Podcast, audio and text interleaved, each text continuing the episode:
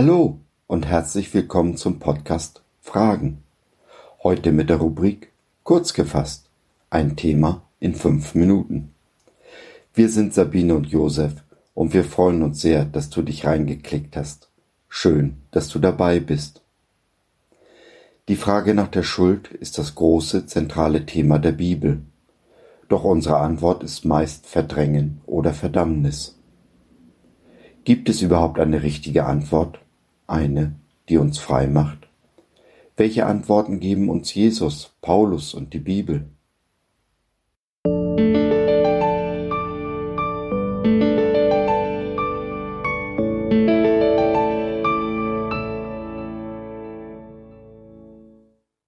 Schuldig im Sinne der Anklage? Gedanken zum Römerbrief, Kapitel 3 da ist keiner, der gerecht ist, auch nicht einer. Römer 3, Vers 10. In der ganzen Bibel, vom Sündenfall bis zur Offenbarung, geht es um Schuld. Auch hier bei uns im dritten Kapitel des Römerbriefes. Dass jeder Mensch ohne Ausnahme an Gott und seinen Nächsten schuldig wird, daran lässt der Apostel Paulus keinen Zweifel. Nun haben wir aber zwei Strategien entwickelt, um mit unserer persönlichen Schuld umzugehen. Zum einen sind da die, die ihre Schuld verdrängen und oder kleinreden, indem sie zum Beispiel mit dem Finger auf ihren Nächsten zeigen mit der Anmerkung, so schlimm wie der da bin ich noch lange nicht.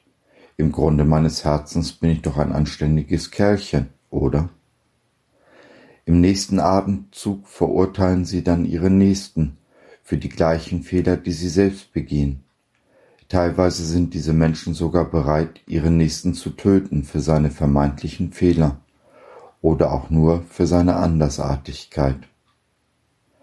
Auf der anderen Seite sind da die, die unter ihrer Schuld zusammenbrechen, deren Gedanken sich immer und immer wieder um das von ihnen begangene Unrecht drehen, die sich dafür verdammen und runterziehen lassen teilweise so weit herunter, wie es nicht mehr geht, wo man keinen Ausweg mehr sieht und die einzige Chance der Selbstmord zu sein scheint.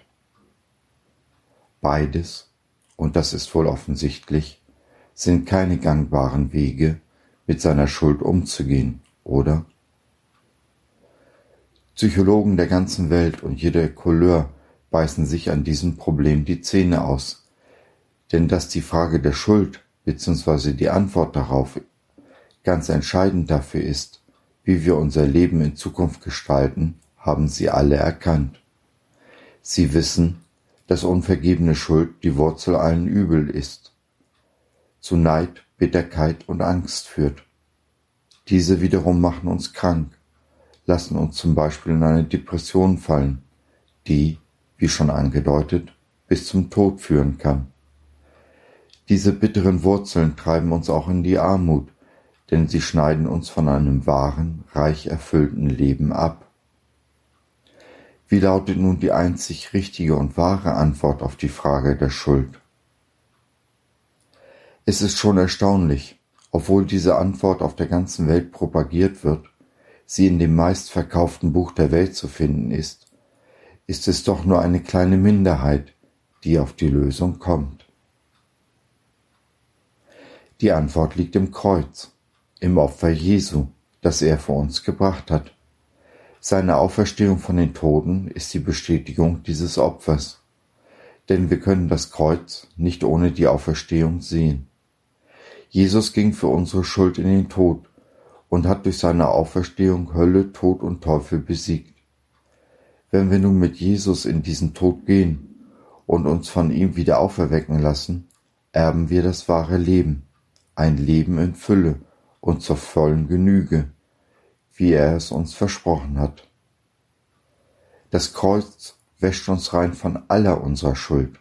Da ist nichts mehr, was Gott uns vorwirft. Statt unserer, unserer Schuld sieht er Jesu Reinheit, denn er hat den Preis bezahlt für unsere Schuld. Wir sind frei. Frei von der Verdammnis, von Schuld und Scham, frei von den Lügen, die andere oder wir selbst über uns aussprechen. Wir sind angenommen als Kinder des himmlischen Vaters. Wir werden zu Prinzen und Prinzessinnen des höchsten Königs, zu Gottes Augapfel. Es ist die Liebe, die Jesus dazu brachte, sich für uns, für dich und mich zu opfern. Nehmen wir dieses Opfer im Glauben, im Vertrauen an, werden wir erfüllt mit dieser göttlichen Liebe, die die größte Kraftquelle im Universum ist. In der Kraft dieser Liebe gehen wir mutig auf Jesus zu, verändern diese Welt und lassen uns verändern. Genau so hinterlassen wir diese Welt dann ein kleines Stück besser, als wir sie vorgefunden haben. So, das war's für heute. Wir hoffen, du hattest Freude und konntest etwas mitnehmen. Wenn du noch Fragen hast oder mit uns in Kontakt treten möchtest, dann besuche uns doch im Web www.gott.biz.